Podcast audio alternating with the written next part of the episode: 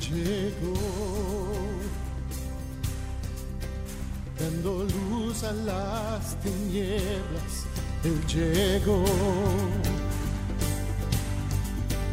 liberando a los cautivos, Él llegó, restaurando corazones, proclamemos hoy que es el tiempo de Dios. Comienza Sexto Continente. Un programa dirigido por el obispo de San Sebastián, Monseñor José Ignacio Munilla.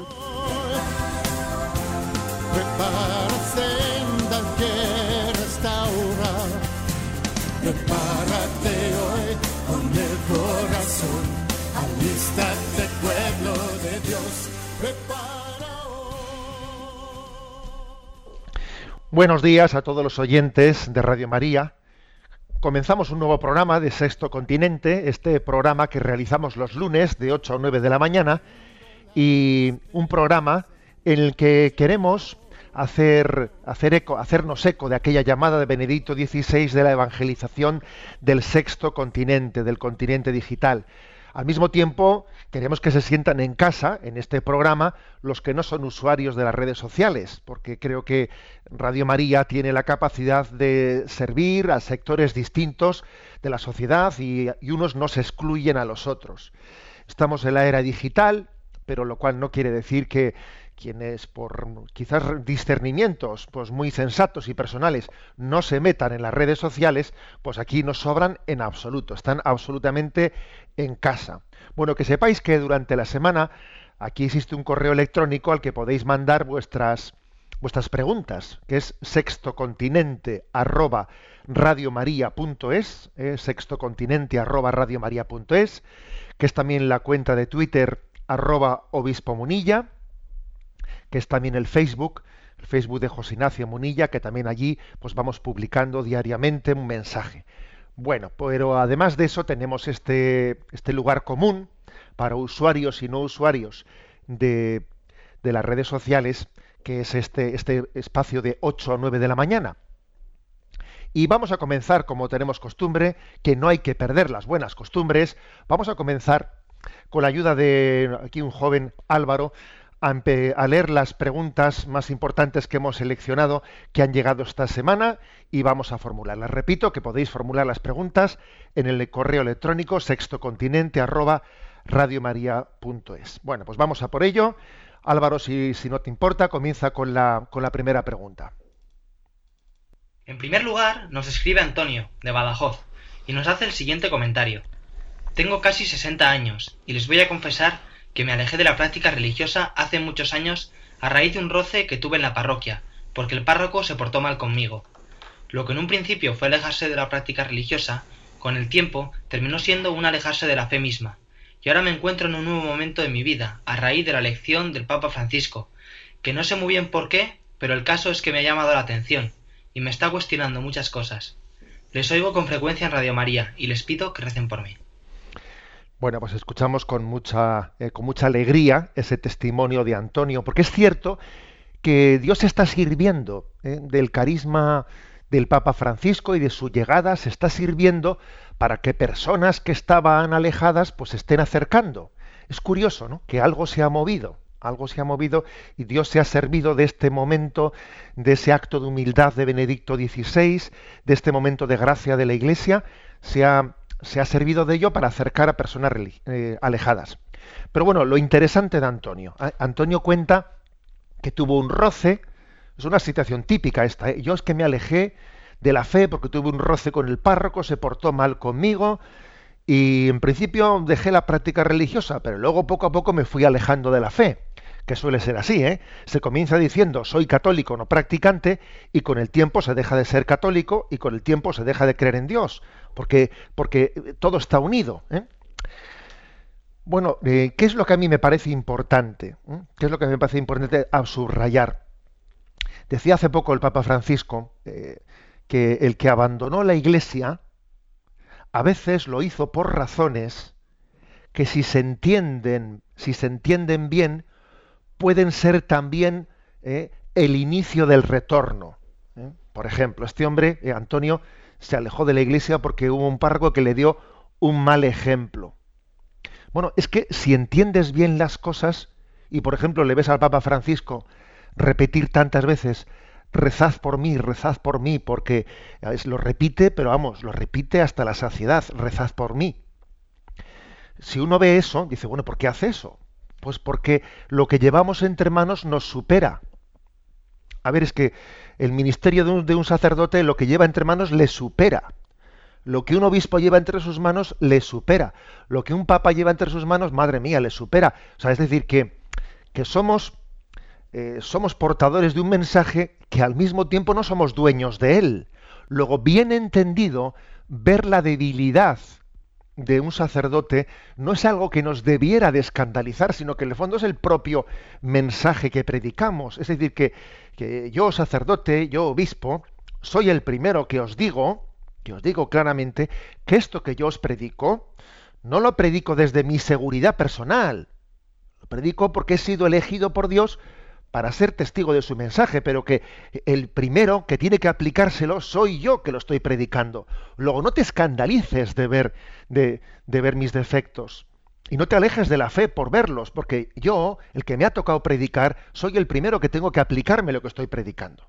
Por eso el Papa, en esa insistencia tan grande que tiene, rezad por mí, rezad por mí, en ese gesto que hizo de salir al balcón y, y pedir a todo el mundo en silencio que rezase por él, nos está diciendo a todos, a ver, los que os habéis sentido heridos eh, por, por, nuestros defectos y nuestras debilidades, los que os habéis sentido heridos, no os escandalicéis de la, del pecado del hombre, sino recurramos a la fuente de la gracia, que es Dios, de la cual necesitamos todos, todos incluido el Papa. ¿Eh? O sea que, por eso el Papa dijo eso de que el que abandonó la iglesia a veces por razones diversas, si se entiende bien, ese mismo, es, esa misma experiencia de la debilidad que, a él le hizo daño, es lo que, le, tiene que hacer volver, retornar, pues para creer en la gracia, que creemos en la gracia de Dios. ¿Eh? Nosotros no creemos en los hombres, sino creemos en el, en el ministerio que Dios ha dado a su iglesia. ¿Eh? Bueno, creo que esta es por lo tanto, ¿no? La, eh, vamos a rezar por Antonio, porque creo que nos alegramos mucho de que tengamos también oyentes que estén en este proceso de retorno. Una siguiente pregunta, Álvaro. María de Madrid pregunta, tengo 29 años y soy la única de mis amigas de la cuadrilla que no vive con su novio. Tengo que aguantar muchos comentarios irónicos y no pocas situaciones desagradables, que procuro llevar lo mejor que puedo. Pero no es fácil.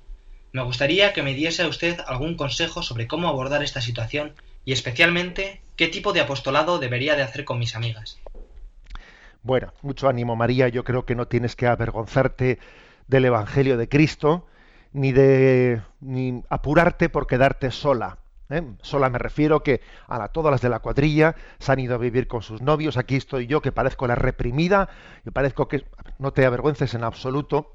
Estoy convencido de que muchas de tus amigas te mirarán de reojillo, además de eh, más allá de los comentarios jocosos, te mirarán de reojillo. Y te voy a decir una cosa, de cara a tu apostolado, estoy convencido que vas a tener ocasión de hablar con muchas de tus amigas de una manera mm, pues profunda. Quizás no cuando estéis en cuadrilla, ¿eh? sentadas en una terraza de un bar que eh, más bien te harán comentarios jocosos y vas a ser eh, y vas a ser pues como la diana de comentarios irónicos. No, pero habrá situaciones a las que tienes que estar muy atenta que te van a dar pie para hablar profundamente con ellas. Por ejemplo, por ejemplo, pues cuando alguna de esas relaciones que mantiene tu amiga pues con sus novios se rompan porque claro, cuando se rompe un noviazgo y uno está conviviendo con, eh, con su novio o su compañero, que hoy en día se le ha dejado de llamar novio, con su compañero, pues resulta que ahí se produce una especie de mini divorcio.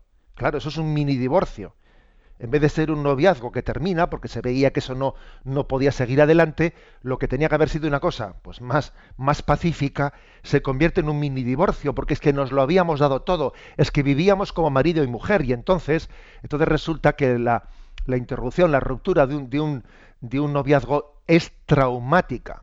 Y ese suele ser un buen momento para hablar, para poder hablar con esa persona. Porque, porque esa persona en ese momento es consciente de decir, lo he dado todo y ahora resulta que esto se ha quedado en nada. Y uno añoraría, en ese momento añora, el haber tenido un noviazgo como Dios manda. O sea, que estate atenta, porque aunque tengas que aguantar mucho, seguro que también muchos de tu cuadrilla te miran de reojillo. ¿eh? El noviazgo es un tiempo de discernimiento y el matrimonio es un tiempo de entrega. Cuando uno juega en el noviazgo a entregarse como si fuese marido y mujer, luego resulta que llega el matrimonio y allí muchas veces se pone a discernir cuando ya no es tiempo de discernir. Se cambian los papeles. El noviazgo es tiempo de discernimiento. Para entregarse plenamente es el matrimonio.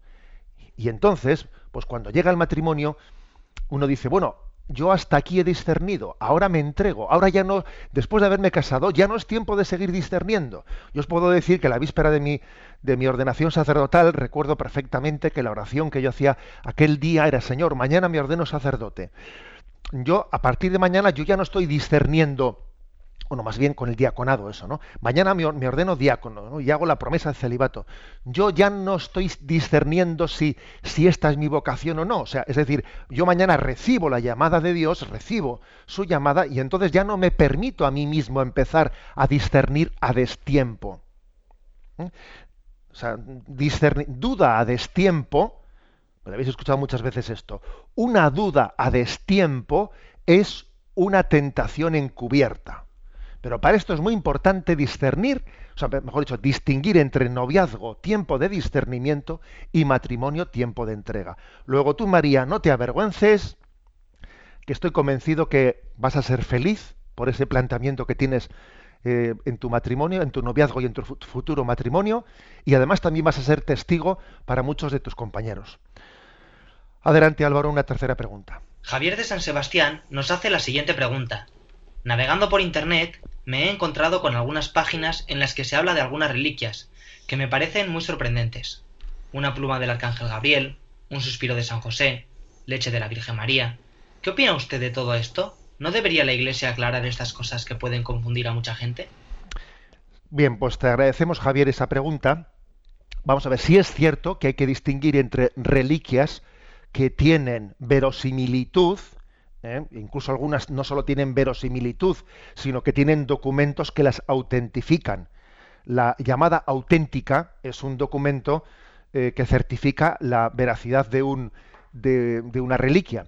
Pero ocurrió, ocurrió especialmente en la Edad Media, después de la llegada, del retorno de los cruzados, de las guerras de cruzada, ocurrió que de ahí vinieron eh, pues reliquias auténticas pero muchísimas reliquias falsas que a veces pues es así eh, se mezcla se mezcla la, superstición se mezcla eh, se mezcla también la picaresca porque había también que traía quien traía pues reliquias absurdas por ejemplo una pluma del arcángel Gabriel pero bueno eso es una ridiculez como os podéis imaginar no Recuerdo que hace poco me, hablaba uno de que en un sitio se, decía eh, tinieblas, tinieblas del Viernes Santo, y como un, frasquito dentro del cual se supone que había unas tinieblas, bueno, cosas absurdas. Obviamente, obviamente ha existido, eh, ha existido, igual que hoy en día en determinados lugares hay una mezcla entre la santería eh, y la auténtica religiosidad.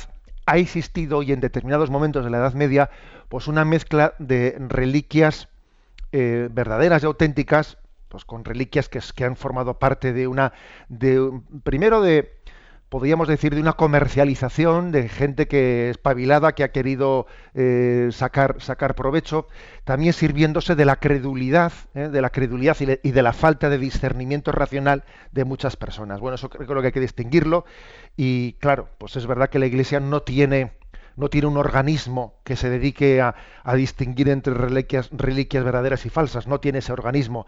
Pero creo que también, hombre, está el sentido común y está también la labor, eh, la labor de los sacerdotes que nos ayudan en ese, en ese discernimiento.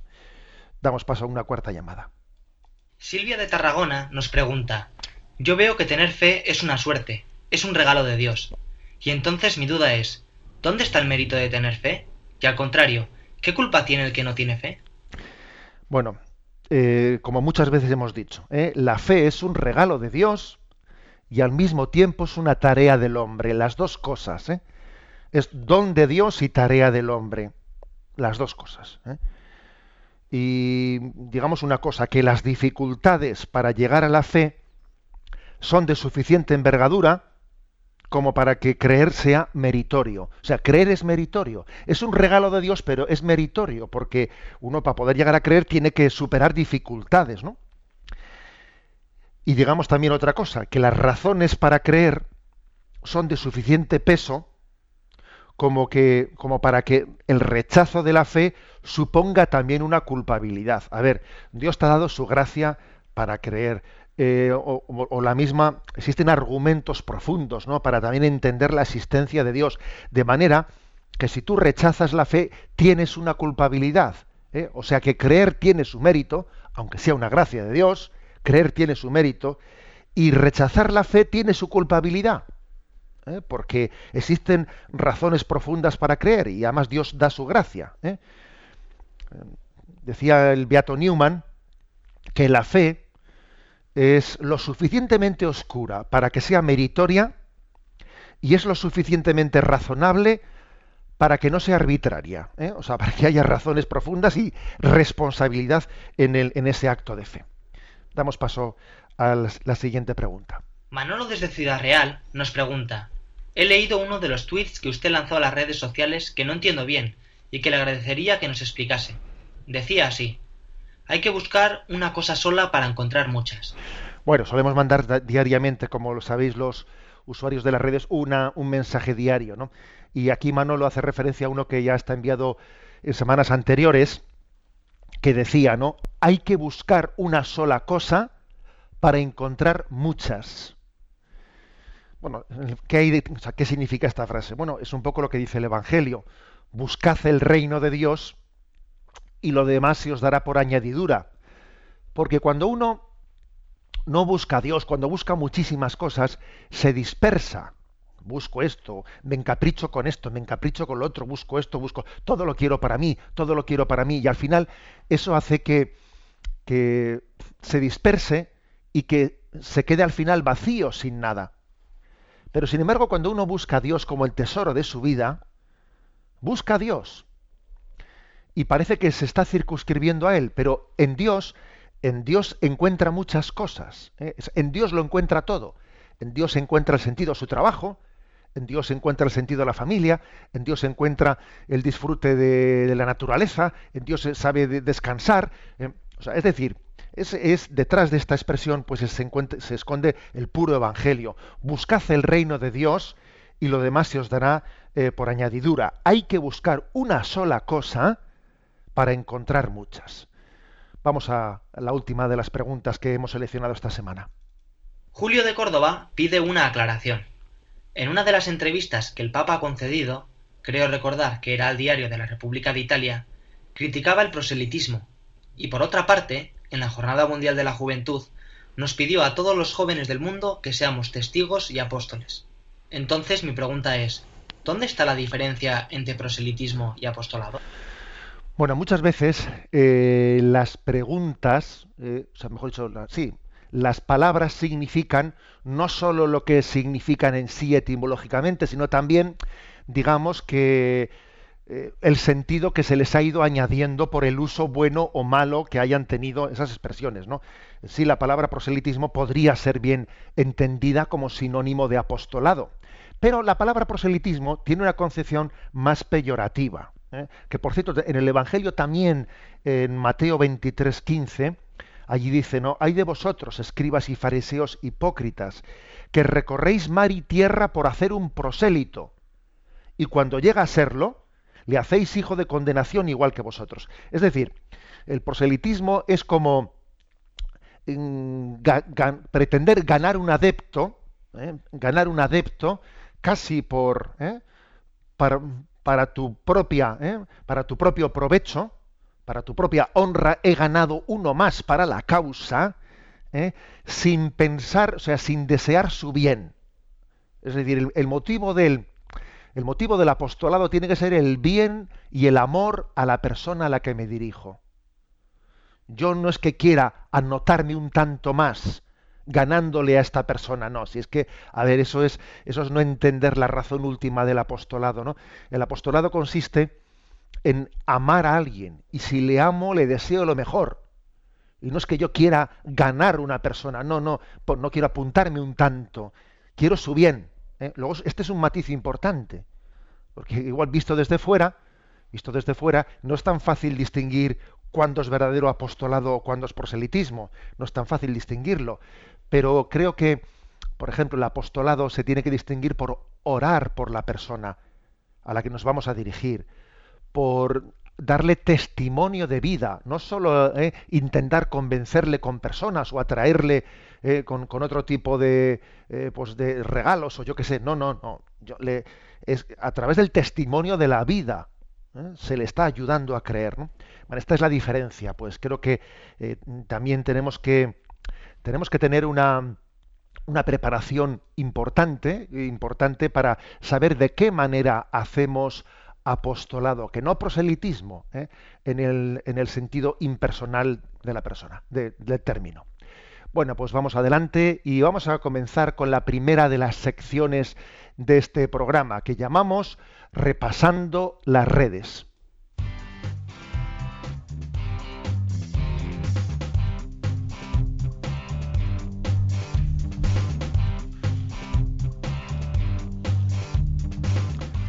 Repasando las redes.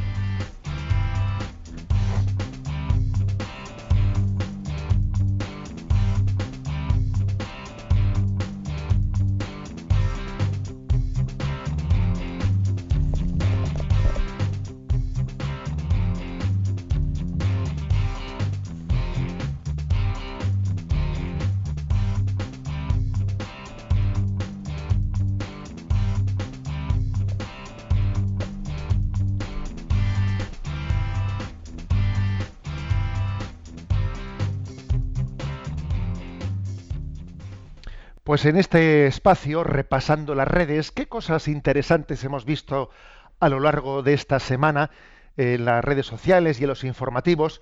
Destaco, destaco un tuit que fue enviado por Infocatólica, que es bueno, pues una de los, uno de los medios de información religiosa más serios que tenemos entre nosotros. Lo tenéis en internet, Infocatólica, pero también está en pues en, en Facebook y en Twitter y me llamó mucho la atención. ¿eh? Fue el día 17, el día 17 el, anterior jueves, y cuando, cuando me llegó dijo, mira qué expresión esta. Y decía así, Abu Masen, Abu Masen, que es, sabéis que es el, el, presidente de la autoridad palestina, al Papa, que había tenido un encuentro, se habían encontrado en la biblioteca del Vaticano, y entonces Abu Masen le dice al Papa, con esta pluma que usted me regala, espero firmar los acuerdos de paz con Israel. Resulta que, bueno, se habían encontrado durante, por el espacio de 30 minutos en la Biblioteca Vaticana, pues una delegación eh, palestina, por cierto, dentro de la cual estaba también la alcaldesa de Belén.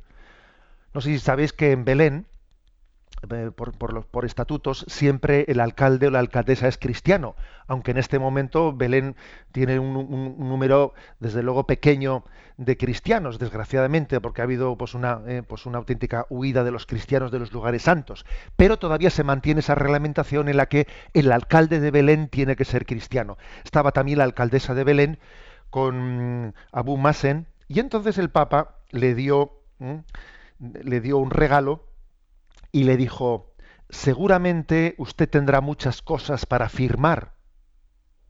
Y le entregó una pluma. Por cierto, que era una pluma que reproduce una de las columnas del baldaquino de, Bernini, eh, de San Pedro. Y le entregó la pluma y él, nuestro Papa Francisco, ni corto ni perezoso, le dice, seguramente usted tendrá muchas cosas para firmar. Y le entregó la pluma. y Abu Masen pues la verdad es que el hombre emocionado dijo, con esta pluma que usted me regala, espero firmar los acuerdos de paz con Israel. Y entonces el Papa le respondió, espero que sea pronto. Creo que ha sido un, eh, vamos, no sé, pues un, episodio de esos que quedan para la historia, eh, quedan para la historia, que yo creo que merece, merece nuestro comentario eh, en este espacio de repasando, repasando las redes. Porque es que detrás de este conflicto, de este conflicto en Israel, hay concepciones religiosas equivocadas que tienen que ser purificadas. Detrás de este conflicto en Israel, en esa tierra, en esa tierra del Señor, por una parte hay una concepción religiosa equivocada por parte de muchos judíos, de muchos miembros del pueblo judío, que entienden que Dios nos ha dado esta tierra y somos el pueblo elegido, lo entienden en un sentido literalista ¿eh? del término, en un sentido exclusivista, como queriendo apropiarse, como que el don de Dios está ligado a este, a este terreno, a este territorio, a estos metros cuadrados. Entienden el Antiguo Testamento eh, de una manera exclusivista, como que ser el pueblo de la elección, ser el pueblo de la elección, pues fue algo que Dios hizo, eh, pues dirigido a Israel y no al resto de los pueblos.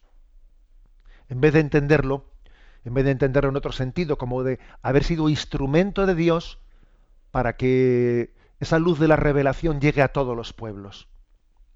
En vez de entender ¿eh? el ser de Israel como, como un instrumento, se ha entendido como apropiándose del don y, y, pretendiendo pues pretendiendo apropiarse de él en vez de ser instrumento de, de difusión de, de, la revelación a todos los pueblos. Bueno, ese, ese, ese, entender mal, somos el pueblo elegido y Dios nos ha dado esta tierra, está detrás de este conflicto.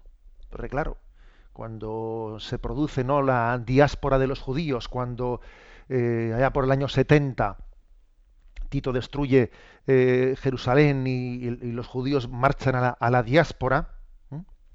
Y, durante tantos siglos, ¿no? El pueblo de Israel ha vivido, ha vivido una continua diáspora. Pues claro, ¿qué ocurre? Pues que los pueblos limítrofes pues, pasan a ocupar aquel, aquel lugar. De hecho, ya, ya vivían ¿no? en gran parte en aquel lugar. Y entonces, cuando después, siglos atrás, se produce el retorno, de, pues de una parte importante de, del pueblo errante de Israel, pues entonces dicen, quítate tú para que me ponga yo y tú aquí me estás, me estás estorbando. Al mismo tiempo, existe otra concepción religiosa que, es, eh, que también tiene que ser purificada eh, para poder llegar a la paz, que es la concepción islámica en la que, en virtud de la llamada yihad, eh, se, se percibe o se entiende la violencia y la guerra como una llamada de Dios, como una de las llamadas de Dios, pues para, para responder a, a su designio, como si la guerra fuese santa, como si la guerra fuese santa, y por lo tanto la fe tuviese que ser impuesta. Y claro, y por cierto, que estamos viendo estos días, no sé si habéis escuchado los noticiarios, pues como Mm, se está teniendo noticia de que hay un número muy grande de, yihadistas que están acudiendo a Siria, a esa guerra, a esa guerra intestina o civil que se ha abierto en, Siria, para luchar contra, eh, contra el gobierno sirio, para derrocarlo, eh, respondiendo a una llamada, eh, a una llamada a la guerra santa, etcétera. Bueno, claro, la verdad es que esto es un choque, es un choque que, que no tiene salida buena, no tiene salida buena. Entre estas dos posiciones, entre esa posición de Israel, ¿eh? de, un fundamentalismo judío que dice Dios me ha dado esta tierra, quítate tú, porque yo soy el pueblo elegido y tú no eres el pueblo elegido. Y entre esa otra posición que dice eh, aquí eh, nosotros hemos recibido a través de Mahoma la revelación definitiva, vosotros estáis aquí sobrando y además nos llama una guerra santa para acabar con vosotros, es que, digamos, existen concepciones religiosas equívocas detrás o como justificatorias eh, de, un conflicto que, que creo que verdaderamente el cristianismo, aunque ha pasado a ser minoritario, muy minoritario en la Tierra Santa, está llamado, está llamado a, mira, si en otro momento histórico eh, yo creo que nos equivocamos profundamente, ¿no? Pues cuando intentamos rescatar la Tierra Santa de, aquella conquista violenta que había tenido por parte de los musulmanes e intentamos nosotros eh, responder con las cruzadas, respondiendo al mal con el mal, a la violencia con la violencia. Yo creo que en este momento el cristianismo, eh, pues en este momento de la historia, tiene la madurez suficiente como para ser, para entregar la pluma con todo el simbolismo que eso significa, ¿no? Creo que estamos en disposición de entregar la pluma para que se escriba la paz en medio de esas dos concepciones tan equivocadas y tan enfrentadas. Y me habéis oído escuchar también, me habéis oído eh, los peregrinos a Tierra Santa. A mí me suele gustar mucho, eh, pues cuando se va con los peregrinos a Tierra Santa y uno ve, eh, ve desde desde la lejanía a Jerusalén y ve aquel aquel conflicto que además se ve gráficamente de cómo eh, encima de la esplanada del templo está construida las mezquitas y claro y, los judíos fundamentalistas quieren reconstruir el templo pero eso es imposible porque reconstruir el templo supondría destruir las mezquitas de arriba. Y entonces claro pues eh, eso es un conflicto que no que parece que no tiene solución. Es un momento para eh, para escuchar para escuchar ese capítulo cuarto de San Juan en el que Jesús se encuentra con la samaritana y allí eh, en la parte final de ese episodio dice lo siguiente, ¿no? Señor, veo que eres un profeta, le dice la samaritana. Nuestros padres dieron culto en este monte y vosotros decís que el sitio donde se debe de dar culto está en Jerusalén. Jesús le dice, créeme mujer, se acerca la hora en que ni en este monte, se refiere en Samaria, ni en Jerusalén daréis culto al Padre. Vosotros adoráis a uno que no conocéis, nosotros adoramos a uno que conocemos, porque la salvación viene de los judíos, pero se acerca la hora, ya está aquí, en que los verdaderos adoradores adorarán al Padre en espíritu y verdad. Dios es espíritu, y los que le adoran deben adorarlo en espíritu y verdad. Es decir, Jesús parece que está profetizando en este texto el hecho de que la, verdadera, la verdadera, em, el verdadero sentido de la adoración no está ligado a un lugar, a una piedra, a un sitio. Está ligado, está ligado a la presencia de Dios que supera el tiempo y supera, supera el espacio. Es pues una, una llamada importante a que purifiquemos falsos conceptos religiosos que pretenden hacernos dueños de una tierra, de una piedra, de un lugar. Dios es espíritu y verdad. Y Dios nos llama a superar apegos a lugares, a sentidos posesivos. Por eso creo que es tan simbólico que el Papa haya entregado la pluma con la que se firme el acuerdo de paz. Es simbólico entre este conflicto terrible eh, que parece que no tiene solución alguna entre judaísmo e islam, creo que existe una, llave, una llave de una comprensión más profunda de la religiosidad, adorando a Dios en espíritu y verdad, ¿eh? que es la que nos da Jesucristo. Y creo que esa pluma que está llamada a firmar el acuerdo de paz en Israel, eh, implícitamente esa pluma esconde el Evangelio de Cristo. Si me permitís, vamos a recordar aquella peregrinación maravillosa de nuestro beato Juan Pablo II, próximamente San Juan Pablo II, si Dios quiere, en el segundo domingo de Pascua, que también visitó la Tierra Santa y oró, ¿os acordáis de aquella imagen del Papa orando en el muro de las lamentaciones y metiendo un papelito suyo allí en una de las rendijas de, aquellas, de aquellos bloques de piedra? Estoy seguro que el Papa en aquel papelito había escrito la petición de paz, eso que ahora el Papa Francisco espera que sea firmado con esa pluma.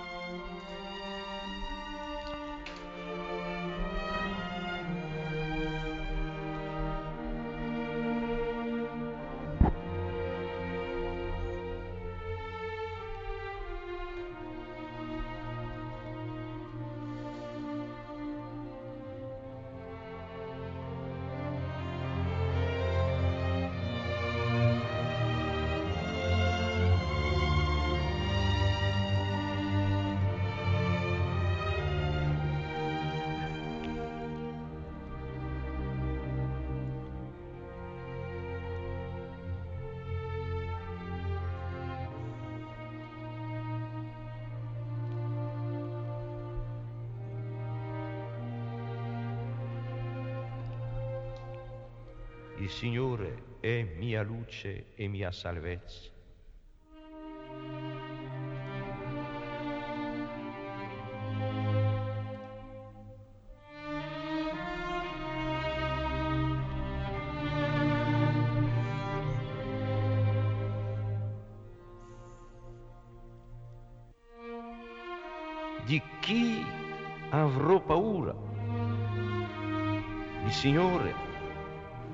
Difesa della mia vita. Di chi avrò timore? Ascolta, Signore, la mia voce. Io grido, abbi pietà di me, rispondimi. Di te ha detto il mio cuore, cercate il suo volto. Il tuo volto, Signore, io cercherò. Non nascondermi il tuo volto non respingere con ira il tuo servo. Sono certo di contemplare la bontà del Signore nella terra dei viventi. Spera nel Signore, sii forte, si rinfranchi il tuo cuore e spera nel Signore. Sì spera nel Signore.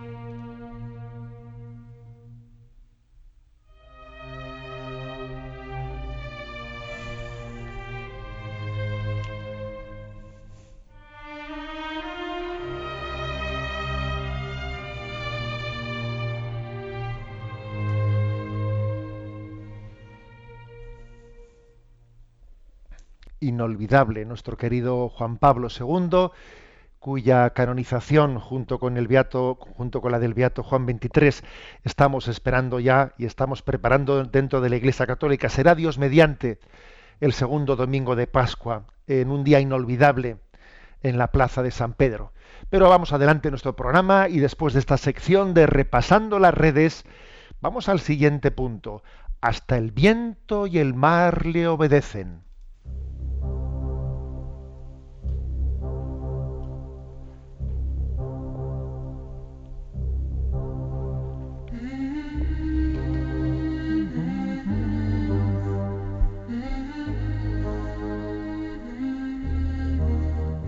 Hasta el viento y el mar le obedecen.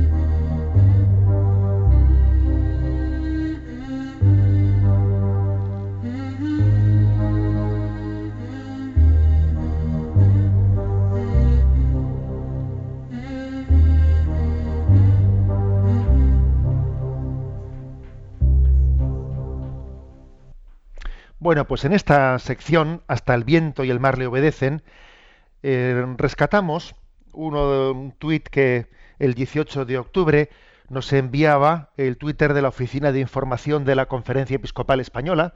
Por cierto, también quiero a los usuarios de Twitter decirles que es un tuit importante, una cuenta importante de Twitter para estar bien informados, el de la Oficina de Información de la Conferencia Episcopal. Pues bien, ese día se nos decía, escucha la entrevista del secretario general y portavoz de la conferencia episcopal de esta mañana en la cadena SER. Sin que sirva de precedente, vamos a, escuchar eh, un minuto, minuto y medio lo que Monseñor Juan Antonio Martínez Camino, una de las cosas creo que posiblemente la más importante de lo que él dijo ¿no? en, ese, en esa entrevista, él allí afirmó y la, y la vamos a comentar. A ver si podemos escuchar bien este corte tomado de la entrevista en la cadena SER. Quiero que avancemos. ustedes se han quejado reiteradamente, recientemente se han vuelto a quejar de la ley educativa porque dice que no cumple los acuerdos con el Vaticano, la ley, la reforma BERT, en las ofertas de la asignatura de religión en bachillerato. ¿Han tenido alguna respuesta del gobierno a esa, a esa queja? Eh, hemos tenido algunas conversaciones con el gobierno, no muchas, menos que con el gobierno anterior. Nunca se ha convocado la Comisión Mixta de Iglesia-Estado, han sido conversaciones informales. Eh, y en ese sentido, pues no estamos del todo satisfechos. Pero están contentos con la ley en general. Con la ley, recoger reivindicaciones solo históricas. Alguna, pero una sí, y, y, vienen otros problemas. entonces hay problemas graves. Si la ley sale como está, no cumple los acuerdos entre el Estado español y la Santa Sede. ¿En qué punto no lo cumple? En varios. Uno, en la educación infantil no hay religión. Y los acuerdos dicen expresamente que tiene que haberla. Dos, en eh, el bachillerato la, aparece la religión como una más entre 14 optativas de las cuales los centros pueden, tendrán que dar tres. Es decir, que muchos centros no darán religión. Y los acuerdos dicen que la asignatura será en el bachillerato también de oferta obligatoria para los centros. Es decir, los centros tienen que ofertar religión, no imponerla. Tienen que ofertarla para que la puedan elegir los alumnos y los padres. Y esto no está así. Según, según el redactado actual de la ley, los centros no tienen obligación de ofertar religión. Y sin embargo, en la LOE sí. Está mejor en la, en la ley vigente. Díganos qué tiene de especial. Bien, hasta aquí este corte. Y como veis, yo creo que el hecho de que el secretario general de la Conferencia Episcopal Española eh, públicamente diese este toque de atención, creo pues que, merece nuestra toma de conciencia y merece también nuestro apoyo, eh, nuestro apoyo y nuestra palabra de queja y de protesta hacia, pues hacia un ejecutivo, ¿eh? el ejecutivo en este momento, pues del gobierno actual que cuando ha pasado, ¿no? Ha pasado al, al Parlamento una ley eh, para su tramitación, la ley de la LONCE, la ha pasado, pues, pues digamos, sin, sin, haberse tenido una redacción correcta, y en este momento, en este momento, la ley de la LONCE puede ser aprobada con unas deficiencias muy serias. En concreto, el secretario general de la Conferencia Episcopal señalaba que si se aprueba tal y como se está redactada en el momento actual, ni en el periodo de infantil, ni tampoco en el de bachillerato se va a salvar el derecho de los padres a poder dar la educación religiosa a sus hijos. ¿Mm? En infantil porque no se porque, porque no, se reconoce que en el, en el, en el digamos en el tiempo de la educación infantil que es estamos hablando de los primeros años que son importantes los primeros años son muy importantes pues para poner las bases las bases primeras de la educación decir que con cuatro añitos o con eh, tres, cuatro, cinco años que no se puede, eh, que no, no, hay capacidad de transmisión de contenidos, es falso. ¿eh? En los primeros estadios, ¿no? Los primeros estadios de la infancia se está poniendo las bases de, un conocimiento profundo de la verdad y de un amor hacia el bien. Y luego, en el, para el periodo de bachillerato, que son esos 16, 17 años, pues es que lo que la, ley de la 11 propone es que cada centro, cada director de un instituto, él pueda elegir tres asignaturas entre 14. De manera que entonces en un instituto la religión estará o no estará para poder ser elegida dependiendo de que si el director de ese instituto tiene una sensibilidad y ha elegido la religión o no la ha elegido. Y entonces se queda todo dependiendo de qué tipo de director haya en cada centro y sin que el padre tenga nada que decir. Si el director no ha querido elegir la religión, pues no la ha elegido. Pero, por ejemplo, os pongo un caso. ¿eh? Aquí en el País Vasco existe una asociación que engloba a los directores de, institutos y esa asociación que engloba a los directores de institutos ha pedido públicamente que la asignatura de religión sea expulsada. Entonces ya te digo yo, esos directores, qué elección van a hacer entre esas 14. Desde luego lo último que elegirán será la asignatura de religión. Es decir, que, que en contra, ¿eh? porque, porque claro, aquí lo que ocurre es que nos acomplejamos a base de tener que escuchar pues, acusaciones falsas. Es que eh, el gobierno del Partido Popular se ha vendido a la Iglesia Católica. y mire usted, eh, totalmente falso. Aquí resulta que nos, nos enteramos, y además por una, una fuente bien autorizada como es la del secretario de la conferencia episcopal, que ni siquiera ha sido posible reunir con el, reunir con el gobierno la comisión oficial de seguimiento de ¿eh? bueno pues es que es que vamos a ver vamos a levantar nuestra voz porque hoy en día hoy en día creo que cada vez con más claridad estamos viendo que un secularizado de derechas piensa lo mismo que un secularizado de izquierdas ¿eh? eso que antes no se, se, parecía, ¿no? Pues que las derechas eran más religiosas, las izquierdas más. A ver, caminamos hacia un modelo, caminamos hacia un modelo en el que cuando nos secularizamos, acabamos pensando lo mismo, sea uno de izquierdas o sea uno, de derechas. Y uno ve la televisión en, eh, en este momento, ¿no? El modelo televisivo, muchas veces de, de un gobierno que se dicen que es de derechas y ve la misma telebasura que de un gobierno que era de izquierda. Es que es curioso esto. ¿eh? Perdemos, perdemos el sentido religioso y entonces las diferencias políticas sirven para poco. Luego me parece que hay que hay que levantar nuestra voz en este momento porque verdaderamente se eh, puede cometer una grave injusticia. ¿eh? Y la Iglesia Católica yo creo que se, va a encontrar ante el dilema de que si no se aprueba una ley que suponga el cumplimiento de los acuerdos Iglesia-Estado y suponga el cumplimiento del, derecho constitucional a que los padres eduquen a sus hijos conforme a sus convicciones, entonces la Iglesia, ¿qué es lo que, qué es lo que tendrá que hacer en ese caso? ¿Eh? Estamos en una situación delicada. ¿eh? Yo ayer por la mañana en la Eucaristía tuve una, un acto de envío de la entrega de la misio canónica a los profesores de religión y aproveché también para señalar que hay un problema de fondo muy serio, ¿eh? también en, en no en el tema únicamente de la asignatura de religión, sino en el tema de la, de la enseñanza concertada. Y es que, por ejemplo, aquí en el País Vasco, y los datos pueden variar un poco según comunidades autónomas, pero poquito, ¿eh? Poquito.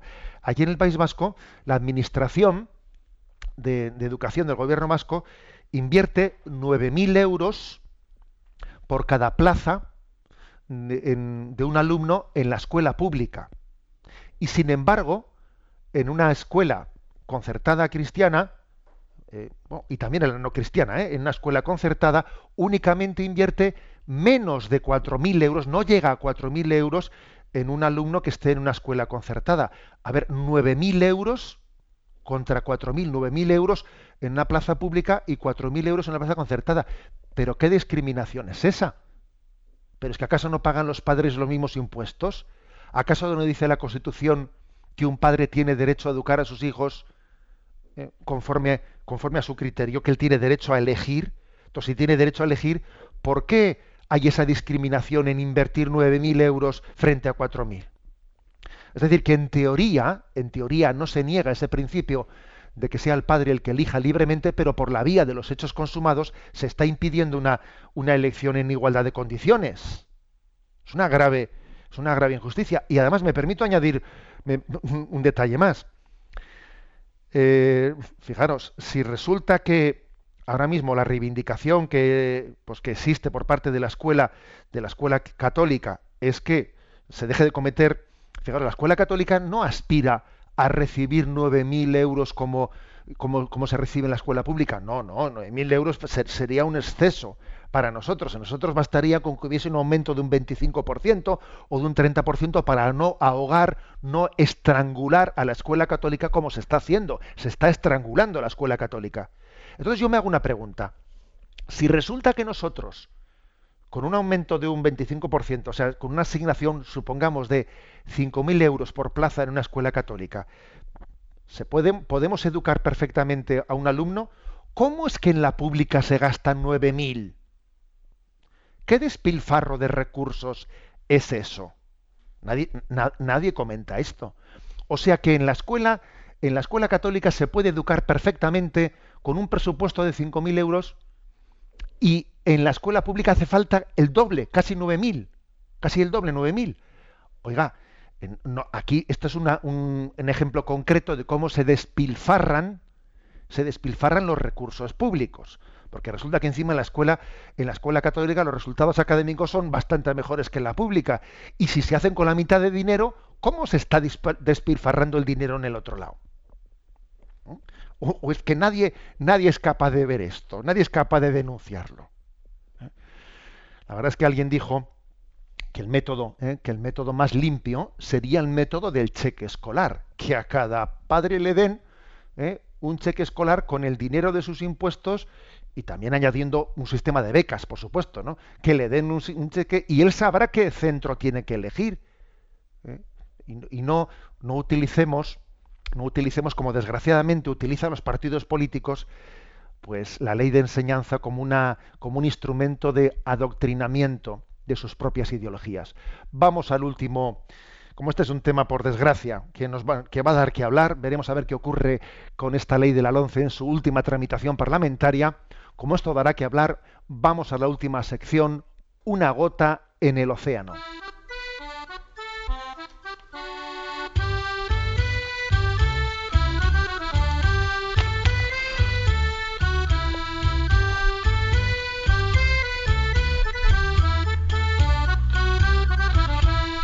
Una gota en el océano.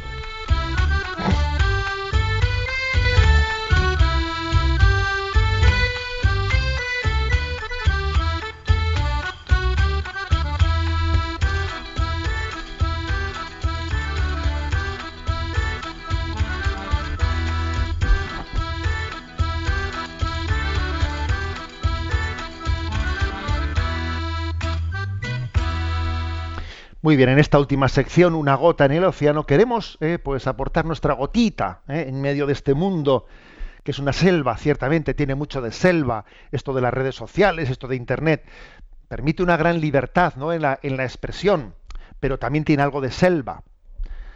Pero bueno, eh, vamos a aportar nuestra, nuestra gotita de agua en medio de la red.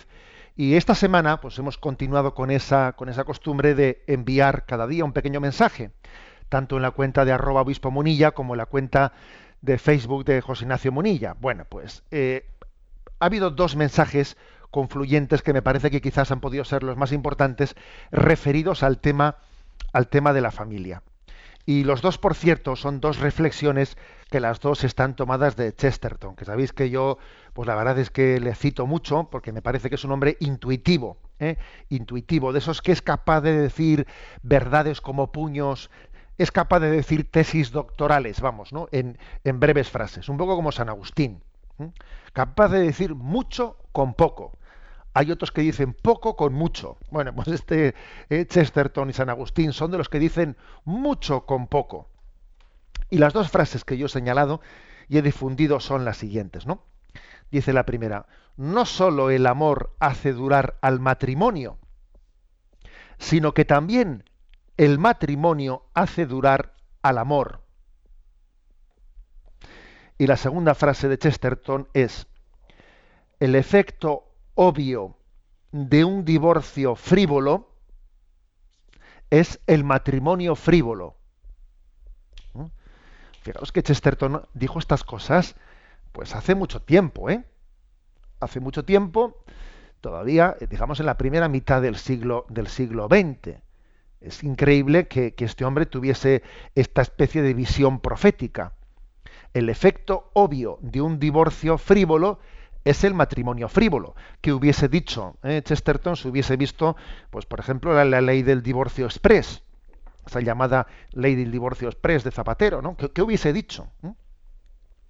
En la que, por la que se ha conseguido, pues que, mm, que divorciarse en nuestra legislación sea más rápido, más rápido que cambiar de compañía telefónica. Aquí tú necesitas más tiempo para cambiarte de compañía telefónica que para divorciarte.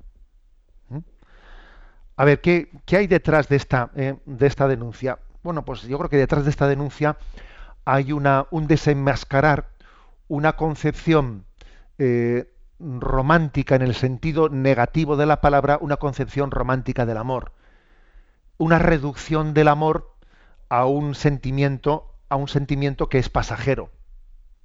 Y antes, si por ejemplo, pues en el divorcio, en la primera ley del divorcio en España, pues era obligatorio alegar causas para el divorcio, usted qué causas alega para el divorcio, ¿no? Pues luego llega el momento en que dice, a ver, no hace falta causa ninguna.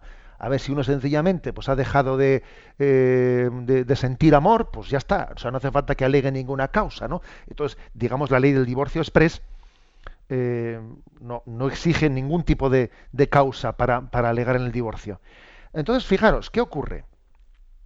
Que en teoría, desde una mentalidad pues, lógica, pero que no entiende ¿no? la antropología del hombre, dice, bueno, si tú facilitas el, el divorcio, también con eso estarás ayudando a que la gente se case, porque así la gente dirá, mira, puedes casarte fácilmente, porque mira, si te sale mal te vas a divorciar sin ningún problema.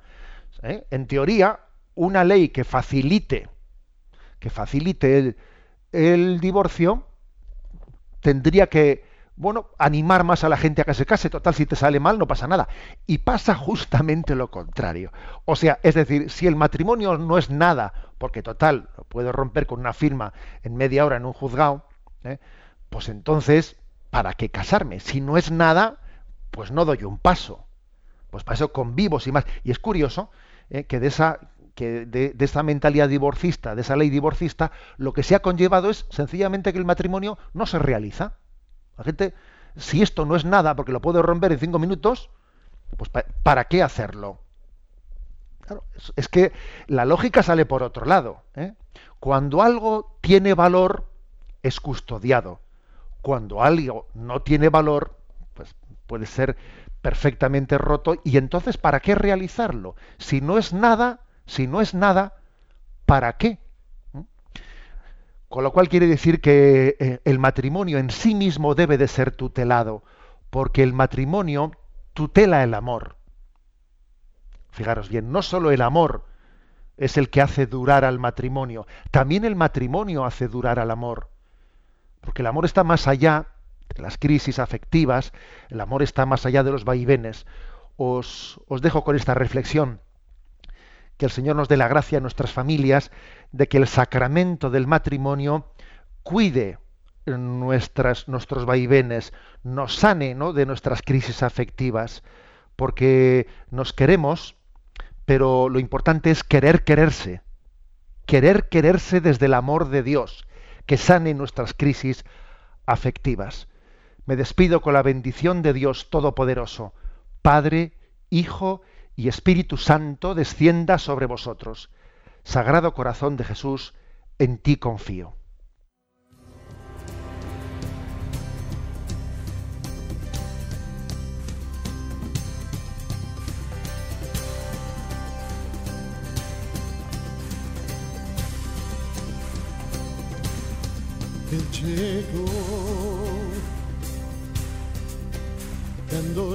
A las tinieblas.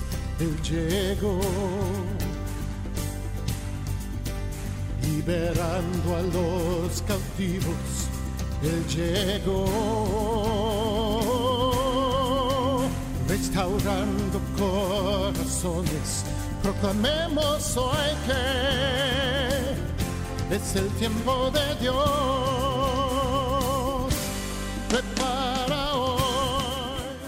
Han escuchado Sexto Continente con el obispo de San Sebastián, Monseñor José Ignacio Munilla.